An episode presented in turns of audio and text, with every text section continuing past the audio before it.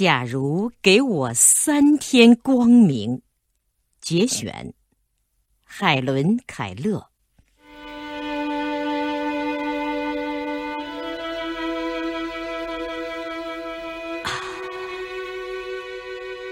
如果我有三天视力的话，我该看些什么东西呢？第一天，我要看到那些好心的、温和的、友好的，使我的生活变得有价值的人们。首先，我想长时间的凝视着我亲爱的教师安妮·沙利文·麦西夫人的脸。当我还在孩稚时，她就来到我家，是她给我打开了外部世界。我不仅要看他的脸部的轮廓，为了将他牢牢地放进我的记忆，还要仔细研究那张脸，并从中找出同情的温柔和耐心的生动的行迹。他就是靠温柔与耐心来完成教育我的困难任务。我要从他的眼睛里看出那使他能坚定的面对困难的坚强毅力，和他那经常向我显示出的对于人类的同情心。第一天将是一个紧张的日子，我要将我的所有亲爱的朋友们都叫来，好好端详他们的面孔，将体现他们内在美的外貌深深地印在我的心上。我还要看一个婴儿的面孔，这样我就能看到一种有生气的天真无邪的美。它是一种没有经历过生活斗争的美。我还要看看我那群忠诚的、令人信赖的狗的眼睛，那沉着而机警的小斯科蒂达基，和那高大健壮而懂事的大戴恩海尔加。他们的热情、温柔而淘气的友谊使我感到温暖。在那紧张的第一天里，我还要仔细观察我家里那些简朴小巧的东西。我要看看脚下地毯的艳丽色彩，墙壁上的图画，和那些把一所房屋改变成家的熟悉的小东西。我要用前进的目光凝视我所读过的那些秃子书。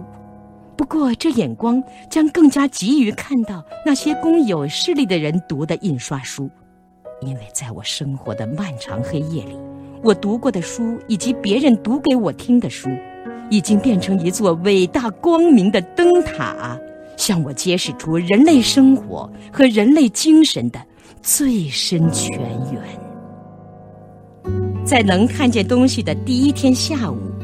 我将在森林里做一次长时间的漫步，让自己的眼睛陶醉在自然界的美色里。在这有限的几小时内，我要如醉如痴地欣赏那永远向有视力的人敞开的壮丽奇景。结束短暂的森林之旅，回来的路上可能经过一个农场，这样我便能看到耐心的马匹犁田的情景。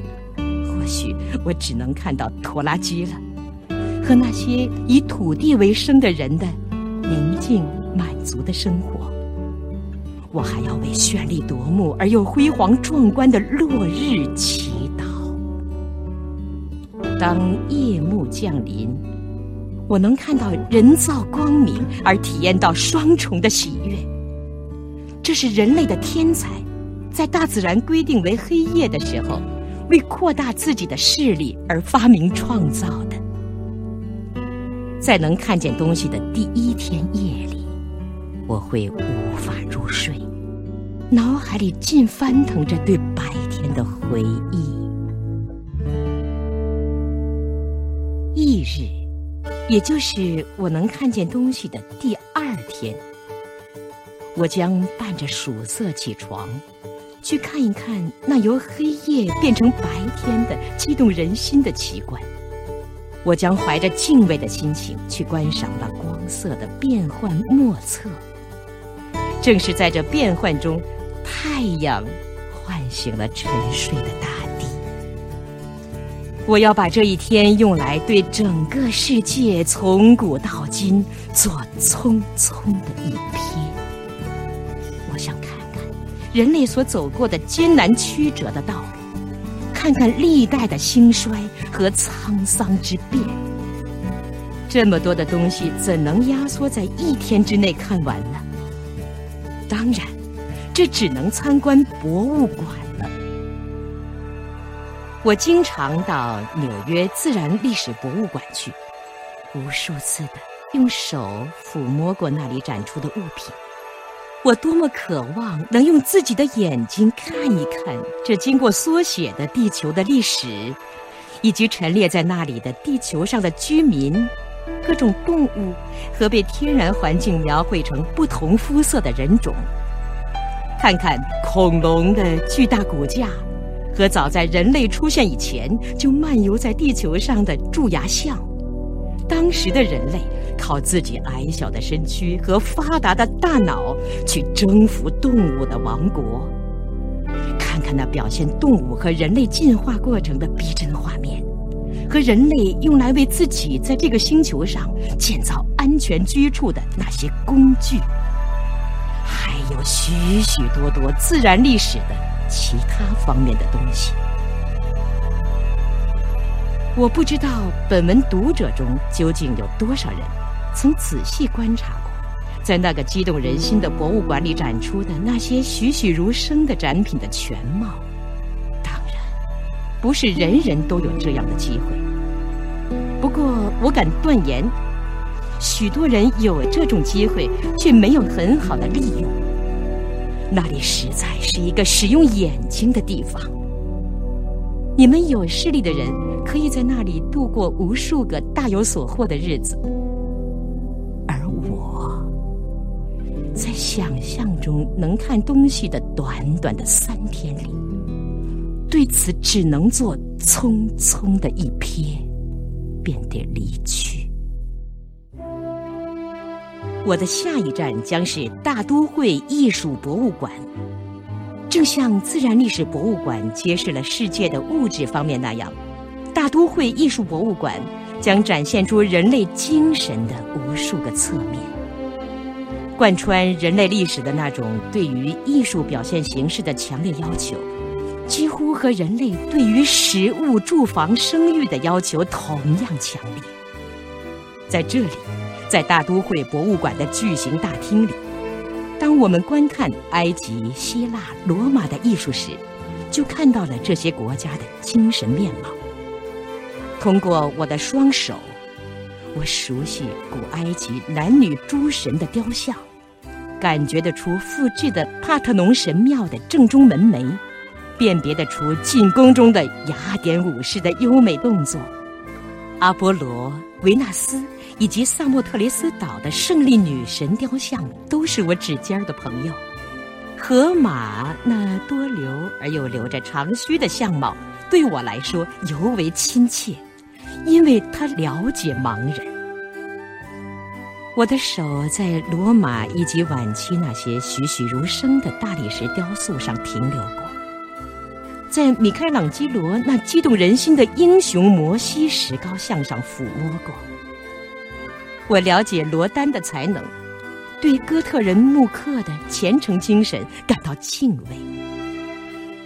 我能理解这些用手触摸过的艺术品的意义。然而那些只能看不能摸的东西，我只能猜测那一直躲避着我的美。我能欣赏希腊花瓶简朴的线条，然而对它那带有图案的装饰。我却毫无所识。就这么着，在我看见东西的第二天，我要设法通过艺术去探索人类的灵魂。我从手的触摸里了解的东西，现在可以用眼睛来看了。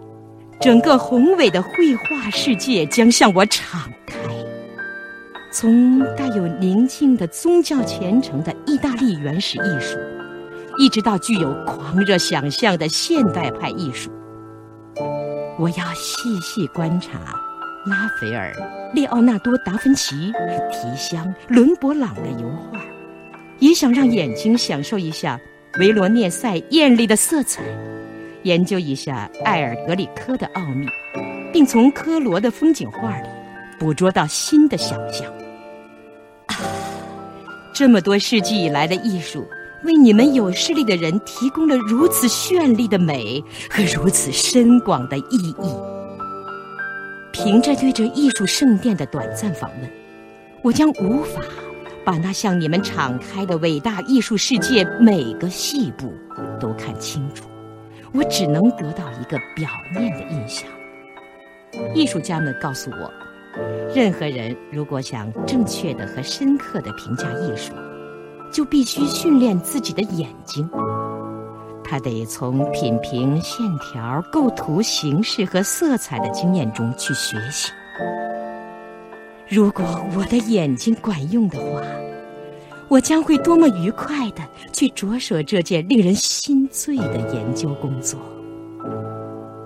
然而，有人告诉我，对于你们许多有视力的人来说，艺术的世界是一个沉沉的黑夜，是一个无法探索和难以找到光明的世界。我怀着无可奈何的心情，勉强离开大都会博物馆，离开那藏着发掘美的钥匙的所在。那是一种被忽略了的美呀。然而，有势力的人并不需要从大都会博物馆里。去找到发掘美的钥匙，他在较小的博物馆里，甚至在那些小图书馆书架上的书本里，也能找到。而我，在想象中能看见东西的有限时间里，将选择这样一个地方，在那里，发掘美的钥匙能在最短的时间内打开最伟大的宝库。我将在戏院或电影院度过这能看见东西的第二天的夜晚。我目前也经常出席各种类型的表演，可剧情却得让一位陪同者在我手上拼写。我多么想用自己的眼睛看一看哈姆莱特那迷人的形象，和在穿五光十色的伊丽莎白式服装的人物中间来来去去的福斯泰夫。我多么想模仿优雅的哈姆莱特的每一个动作，和健壮的福斯泰夫高势阔步的一举一动。由于我只能看一场戏，这将使我处于进退两难的境地，因为我想看的戏实在太多了。你们有势力的人想看什么都行，不过我怀疑你们之中究竟有多少人。在全神贯注于一场戏、一幕电影或别的景象的时候，会意识到并感激那让你们享受其色彩、优美和动作的视力的奇迹呢？除了用手触摸的有限范围内，我无法享受有节奏感的动作的美，尽管我知道节奏欢快的奥妙。因为我经常从地板的颤动中去辨别音乐的拍子，然而我也只能朦胧地想象巴甫洛娃的魅力。我想象得出那富于节奏感的姿势，肯定是世间最赏心悦目的奇景。从用手指循着大理石雕像线条的触摸里，我能推测出这一点。如果静止的美已是那么可爱的话，那么看到运动中的美，肯定更令人振奋和激动。我最深切的回忆之一，是当约瑟夫·杰斐逊在排练可爱的瑞普·凡·温克尔做着动作、讲着台词的时候，让我摸了他的脸和手。对戏剧的天地。我就只有这么一点儿贫乏的接触，也将永远不会忘记那一刻的欢乐。我肯定还遗漏了许多东西，我多么羡慕你们有势力的人，能通过戏剧表演、看动作和听台词而获得更多的享受。如果我能看戏，哪怕只看一场也行，我将弄明白我读过或通过手语字母的表达而进入我的脑海的一百场戏的情节。这样，通过我想象中能看见东西的第二天的夜晚。戏剧文学中的许多高大形象，将争先恐后的出现在我的眼前。下一天的早晨，怀着发现新的欢乐的渴望，我将再次去迎接那出生的旭日，因为我深信，那些有眼睛能真正看到东西的人，肯定会发现，每个黎明都会展现出千姿万态。变幻无穷的美。根据我想象中的奇迹的期限，这是我能看见东西的第三天，也是最后一天。我没有时间去悔恨或渴望，要看的东西实在太多了。我把第一天给了我的朋友，给了那些有生命和没有生命的东西。第二天。我看到人类和自然的历史面目。今天，我要在现实世界里，在从事日常生活的人们中间度过平凡的一天。除了纽约，你还能在别的什么地方发现人们这么多的活动和这样纷繁的情景呢？于是，这城市成了我选择的目标。我从长岛森林山。我的恬静的乡间小屋出发，这里在绿草坪、树木、鲜花的包围中，是一片整洁小巧的房屋，到处充满妇女儿童谈笑奔走的欢乐，真是城市劳动者的安静的休息之所。当我乘车穿过横跨东河的钢盖式桥梁时，我又开了眼界。看到人类的巧夺天工和力大无穷，河上千帆竞发，百舸争流。如果我从前曾有过一段未茫的岁月，我将用许多时间来观赏河上的热闹风光。举目前望，面前耸立着奇异的纽约塔，这城市仿佛是从神话故事的书页中跳出来似的。这是多么令人敬畏的奇景啊！那些灿烂夺目的尖塔，那些用钢铁和石块筑起的巨大堤岸，就像神为自己修造的一样。这幅富有生气的画卷是千百万人每日生活的一部分。我不知道，究竟有多少人愿意对它多看一眼。恐怕。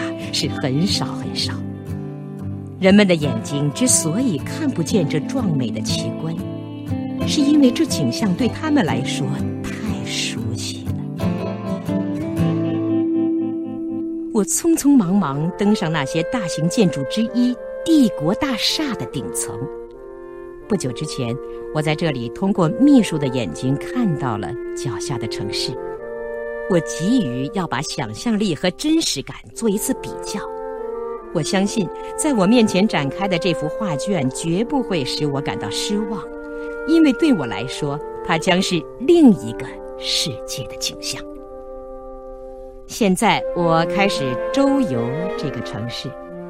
首先，我站在热闹的一角，仅仅看看来往的人群。想从观察中去了解他们生活中的一些东西。看到微笑，我感到欣慰；看到果断，我感到骄傲；看到疾苦，我产生怜悯。我漫游到第五大街，让视野从聚精会神的注视里解放出来，以便不去留意特殊的事物，而只看一看那瞬息万变的色彩。我相信，那川流在人群中的妇女装束的色彩，肯定是我永看不厌的灿烂奇观。不过，假如我的眼睛管用的话，或许我也会像大多数妇女一样，过多的注重个别的服装的风格和剪裁式样，而忽略成群的色彩的壮美。我还确信，我会变成一个在橱窗前溜达的常客，看着那多姿多彩、五光十色的陈列品，一定感到赏心悦目。我从第五大街开始游览整个城市。我要到花园大街去，到贫民区去，到工厂去，到孩子们玩耍的公园去。通过对外国居民的访问，我做了一次不离本土的异国旅行。对于欢乐和悲哀，我总是睁大眼睛去关心，以便能深刻探索和进一步了解人们是如何工作和生活的。我的心里充满了对人和物的憧憬。我不会轻易放过任何一个细小的东西，力求捕捉和把握所目击的每一件事物。有些场面是令人愉快的，让你内心喜悦；可有些情景却使你感到悲哀和忧。对后者，我也不会闭上眼睛，因为他们毕竟也是生活的一部分。对他们闭上眼睛，就等于紧锁心灵，禁锢思想。我能看见东西的第三天就要结束了。或许我应该把这剩下的几小时用在许多重要的探索和追求上。可是我怕在这最后一天夜晚，我还会再次跑到剧院去看一出狂喜的滑稽戏，以便能欣赏人类精神世界里喜剧的泛音。到午夜，我从盲人痛苦中得到的暂时解脱就要终结。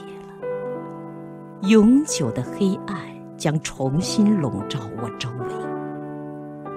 当然，我在那短暂的三天时间里，不可能看完我要看的全部事物。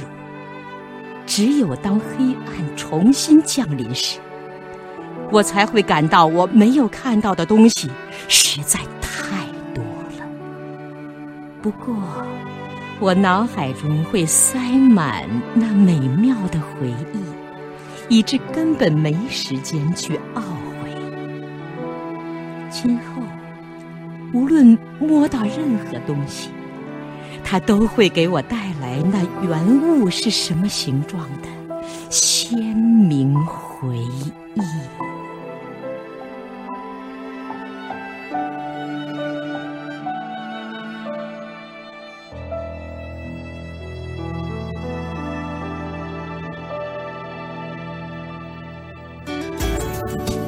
课文，请关注微信公众号“中国之声”。